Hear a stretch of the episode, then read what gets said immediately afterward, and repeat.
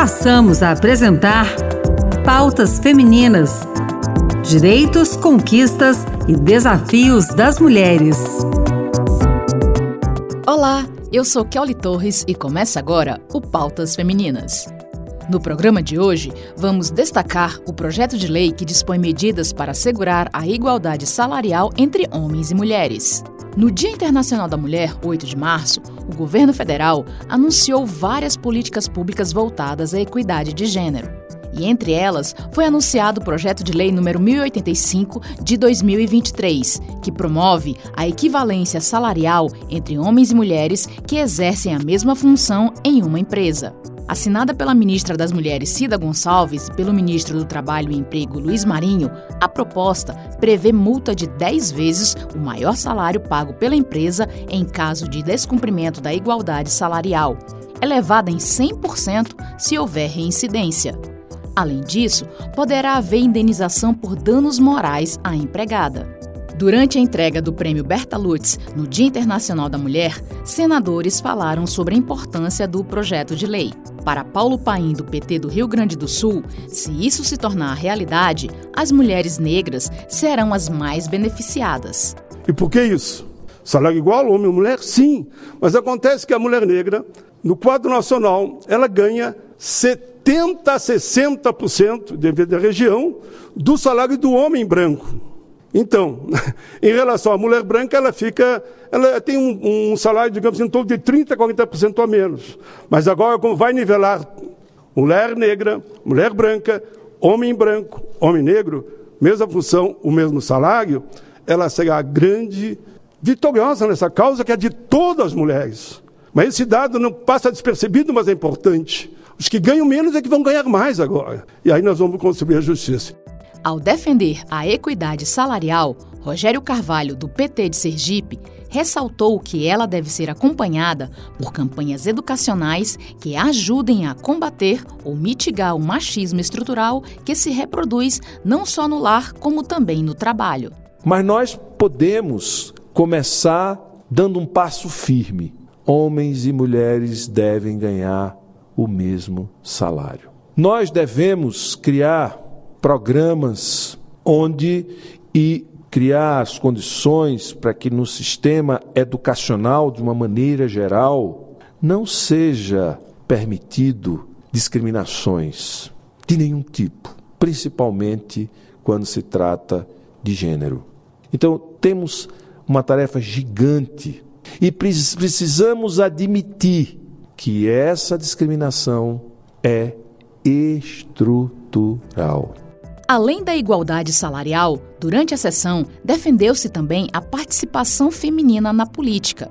A senadora Zenaide Maia, do PSD do Rio Grande do Norte, destacou que a política é a maneira de alcançar propósitos maiores e que tudo passa por decisões políticas, e fez um apelo para que mais mulheres tenham coragem de, apesar das dificuldades, entrar para a política. Como pessoa física, sem estar na política, a gente ajuda muito pouco. Mulheres do Brasil, a única maneira que a gente tem de ajudar nosso município, nosso estado e o nosso país é através da política. Não acreditem, não se deixem acreditar que não tem nada a ver com política. Como não temos nada a ver se é decisão política o valor do nosso salário? Se é decisão política quantas horas vamos trabalhar, se é decisão política, sim, com que idade vamos nos aposentar,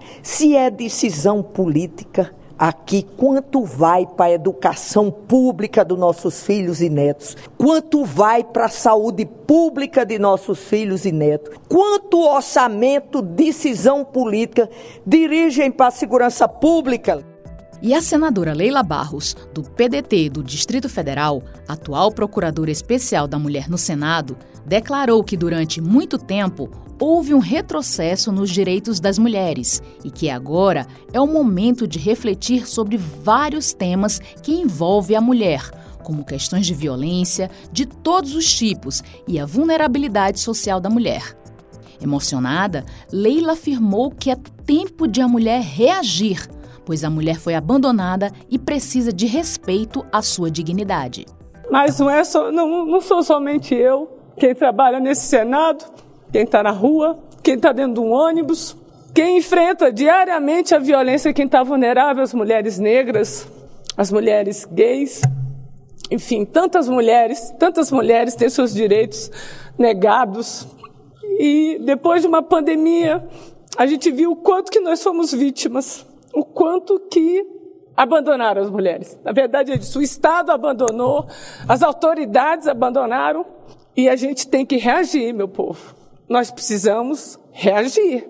Reagir no sentido de mais do que direitos, é o respeito à nossa dignidade, respeito a gente.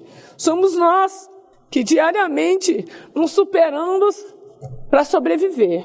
Alimentamos os nossos filhos, criamos eles, seguimos em frente diante de todas as dificuldades. Eu, mais do que nunca, mais do que nunca, diante desse cenário, eu me sinto com mais vontade, com mais motivação de lutar por essa pauta. Porque nós não podemos mais aceitar o quanto a mulher está sendo desrespeitada na sociedade brasileira em todos os sentidos, em todos os sentidos. A minha emoção, ela reflete muito a voz das mulheres, não, não, não só nessa casa, é fora dessa casa, porque isso aqui nos protege de tudo. Aqui, agora, aquelas que estão fora dessa casa, absolutamente entregues à sorte, essa sim é que me dói. Me dói, me indigna, e me faz ter força para continuar os próximos quatro anos aqui, junto com a bancada, independente do campo ideológico de cada uma de nós. Tem que prevalecer nessa casa a sororidade.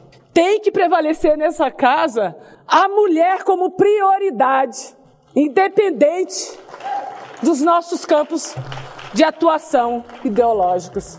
E o Senado fez uma sessão especial no último dia 14 para lembrar a importância de garantir a cidadania plena das crianças e das mulheres brasileiras.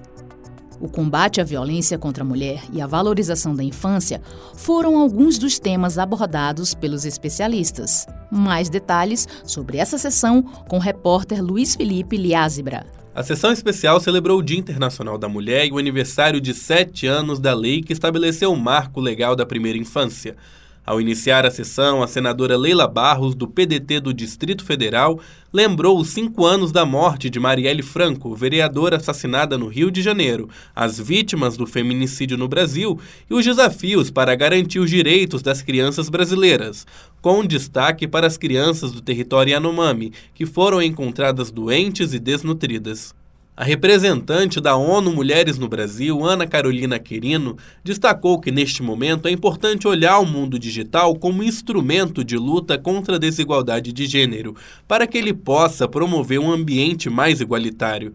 Esse novo direcionamento passa por repensar as carreiras em ciência e tecnologia para mulheres, por exemplo, e questionar a inteligência artificial, que, na visão de Querino, já é programada para reproduzir o mesmo sistema de violência e preconceito que é percebido na sociedade. A gente vê como que as manifestações de violência elas têm é, sido bastante evidentes contra essas mulheres na política por esses, através desses meios.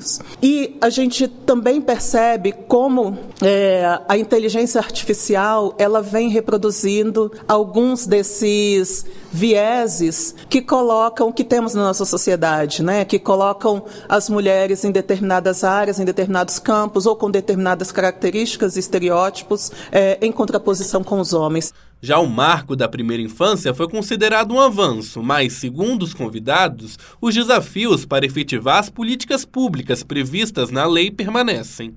O juiz Edinaldo Santos Júnior, integrante do Conselho Nacional de Justiça, afirmou que ao tirar as crianças da invisibilidade, o marco foi inovador porque trouxe o direito ao desenvolvimento humano integral e a responsabilidade compartilhada entre Estado, família e sociedade mas é necessário partir para uma segunda etapa, a de valorizar as diversas infâncias, especialmente as que sofrem com a desigualdade social. E o Pautas Femininas termina aqui. Eu, Kelly Torres, agradeço pela sua sintonia. O Pautas Femininas de hoje teve produção de Anderson Mendanha e trabalhos técnicos de Antônio Carlos.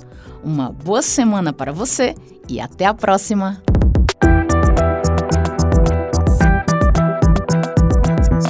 Acabamos de apresentar Pautas Femininas. Direitos, conquistas e desafios das mulheres.